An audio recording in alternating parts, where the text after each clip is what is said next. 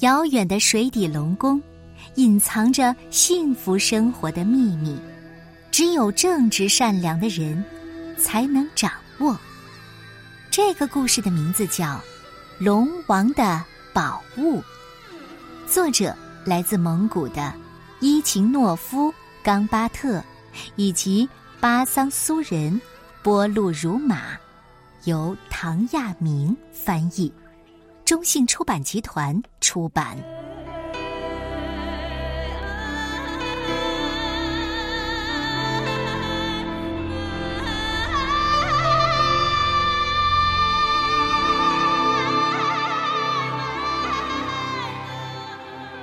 在很久很久以前，大草原上住着两兄弟。哥哥懒惰，弟弟勤劳。弟弟每天从早到晚外出放羊。有一天，弟弟走到河边，看到有只水鸟叼起一条小鱼，正腾空而起。弟弟觉得小鱼可怜。顺手捡起一块石头向水鸟砸去，水鸟吓得扔下小鱼飞走了。这条小鱼长着金色的背鳍，银色的腹鳍，全身闪闪发亮。你好漂亮呀！弟弟把小鱼轻轻的放到水中，小鱼一晃尾巴，一转眼就游走了。第二天。弟弟又走到河边，突然，从河里冒出一个骑海马的老人。老人对弟弟说：“龙王叫你去一趟。”“什么龙王？到底怎么了？”“你不是救了龙王的女儿吗？龙王向你道谢呀。”老人犹豫了一下，又说。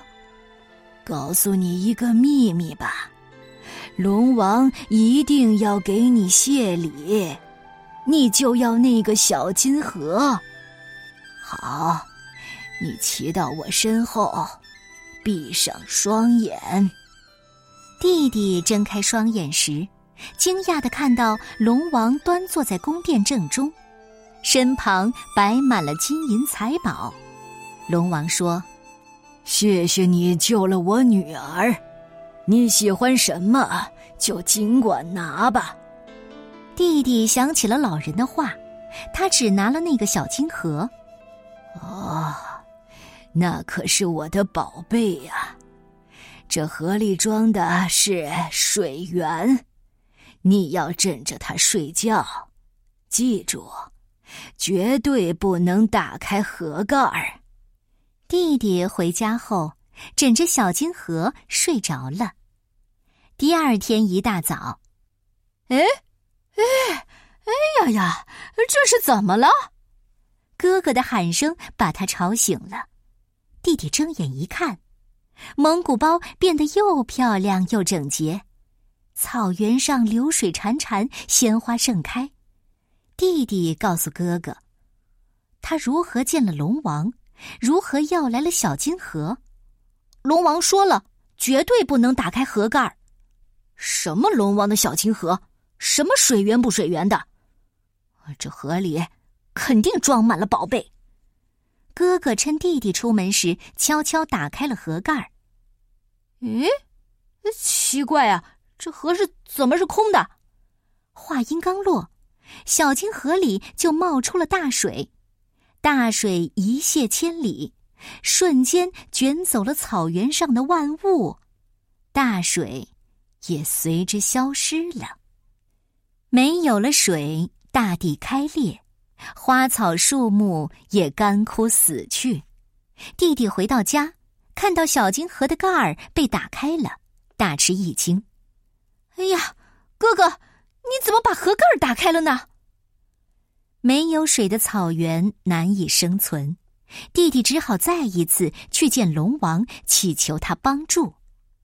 路上，弟弟看到一只衰弱的青蛙躺在地上，青蛙问他：“你去哪儿啊？”“我去见龙王。”“那我陪你去吧。”弟弟把青蛙踹进怀里，继续前进。又走了一程，他看到有一条小蛇躺在草丛里。小蛇问他：“你去哪儿啊？”“我去见龙王。”“那我陪你去吧。”弟弟把小蛇也踹进怀里，继续前行。不知走了多少天，他终于来到了一个一望无边的大湖。弟弟扯开嗓子喊道：“龙王啊，龙王，求求你！”骑着海马的老人从湖里冒了出来。“老爷爷，老爷爷，请你再引荐我一次吧。”你骑到我身后，闭上双眼。弟弟又进了龙宫，他看到龙王端坐在宫殿正中，满脸怒气。弟弟向龙王叙说了哥哥打开小金盒的经过，恳求龙王原谅他。弟弟又求龙王把小金盒还给他。龙王说：“如果……”你能解开三个谜，我就把盒子还给你。龙王命令手下人牵来了九匹马，你要从九匹马中挑出一匹真马。